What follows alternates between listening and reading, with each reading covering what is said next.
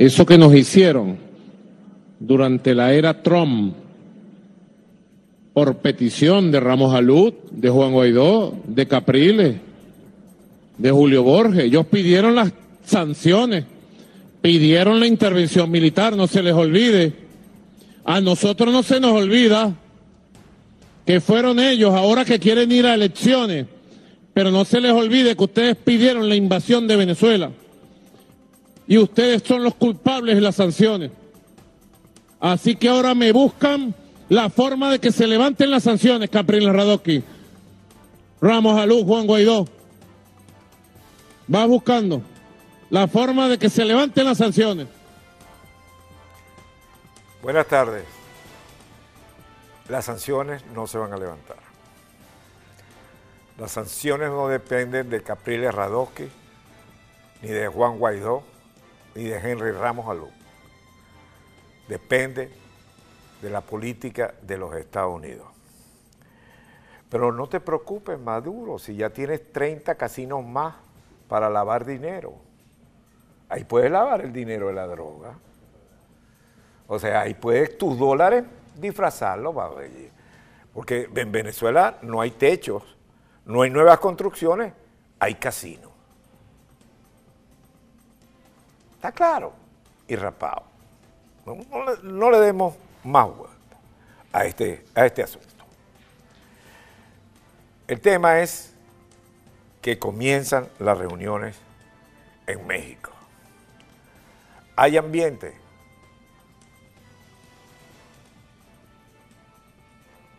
Miraflores está dispuesto a hablar.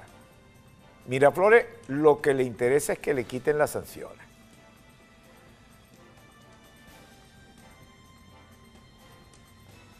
Ese diálogo no es sincero. ¿Por qué no es sincero? Porque hay unas segundas intenciones. Ni a Maduro, ni a Cabello, ni a ninguno de esa tanda les interesa la democracia. La democracia, con un Consejo Nacional Electoral como es, ya hubieran tenido que entregar el gobierno. Hubieran perdido como han venido perdiendo todas las elecciones que se hacen en el país. Para que estemos claros. El obstáculo para la democracia son ellos y nadie más que ellos. Porque no pueden vivir en democracia, porque no son demócratas, porque no saben comprender el juego democrático.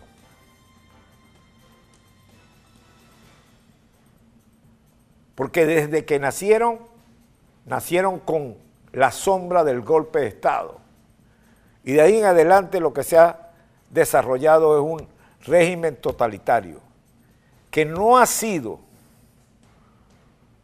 y no se cerró como en Cuba porque el pueblo venezolano traía una experiencia de democracia y de los niveles más altos hasta los niveles más abajo sabían que tenían derechos, no solo deberes, derechos, y ejercían sus derechos y en el tuétano del pueblo venezolano corre la sangre democrática. Y hasta ahora,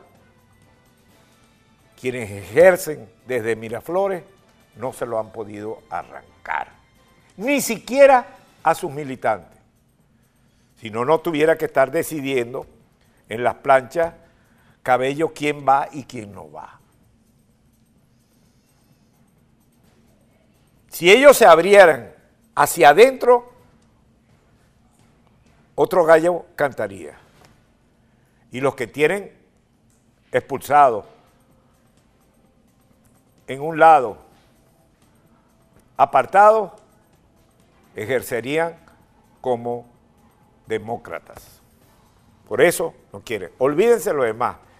Y México le interesa por las sanciones.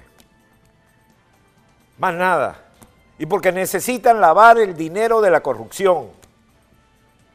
¿Cuántas investigaciones hemos visto de Armando Info y de otros investigadores?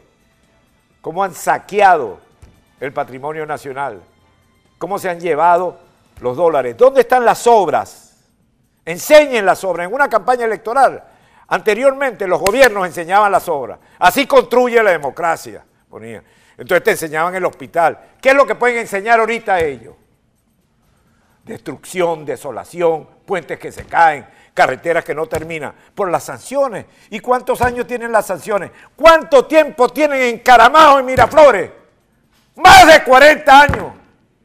¿Y las sanciones cuánto? Y la oposición tiene que amarrarse los pantalones, amarrarse los pantalones en México. Porque el país está viendo, está cansado, está agotado de lo que se llama el juego democrático que no termina, sino que sigue, quítate tú para ponerme yo. ¿Estamos listos para irnos a Washington? Nos vamos a Washington. Jorge Agobián, buenas tardes. Gracias por atendernos una vez más. ¿Qué nos puede informar más allá de las catastróficas lluvias que ocurrieron en Nueva York y otras ciudades? Ciudadano, un placer estar nuevamente en su espacio en FTV en Miami. Pues estamos haciendo seguimiento el día de hoy a varios temas desde la Casa Blanca. Uno, el que usted mencionaba en su introducción. Estamos siguiendo posiblemente una reacción de Estados Unidos sobre esta, esta nueva puesta en escena del diálogo en México que se reinicia este fin de semana. Estamos siguiendo ese tema, aún no tenemos confirmación ni comentarios, pero es lo que estamos buscando desde aquí de la Casa Blanca durante estas jornadas de hoy y de mañana. Por otro lado, el presidente Joe Biden se encuentra en este momento eh, pues dando información o brindando información sobre la respuesta de la administración a este huracán o esta tormenta que está de allá, pero que em, pues em, ha causado estragos en las últimas eh, semanas, incluido el día de ayer, vimos las imágenes de Nueva York, es parte de, las, de esos eh, comentarios que está haciendo el mandatario durante esta jornada, siguiendo también la situación de Afganistán y los esfuerzos de Estados Unidos a partir de ahora para seguir trayendo a estadounidenses y a eh, colaboradores afganos a territorio estadounidense tras la retirada de tropas. Son los temas que estamos revisando desde la Casa Blanca y en la Voz de América. Bien. Eh, Biden va a intervenir otra vez, va a volver a hablar. ¿Cómo se va a mover Biden? Porque siento que la prensa lo está acosando. Este, eh, ¿Cómo, cómo está ese ambiente en, Washington con todo lo que ha ocurrido en los últimos tiempos, que inclusive la naturaleza no los ha acompañado? Así es, sigue la, siguen las críticas arreciándose contra el presidente Joe Biden por la retirada de tropas, pero de ahora en adelante, como lo mencionábamos en otras transmisiones con usted el día de ayer y toda esta semana, están enfocadas sobre el tema de la seguridad nacional. Vimos ayer al Pentágono hablar y decir que tienen que enfocarse en las amenazas de ahora en adelante, que una misión termina, pero otras deben continuar.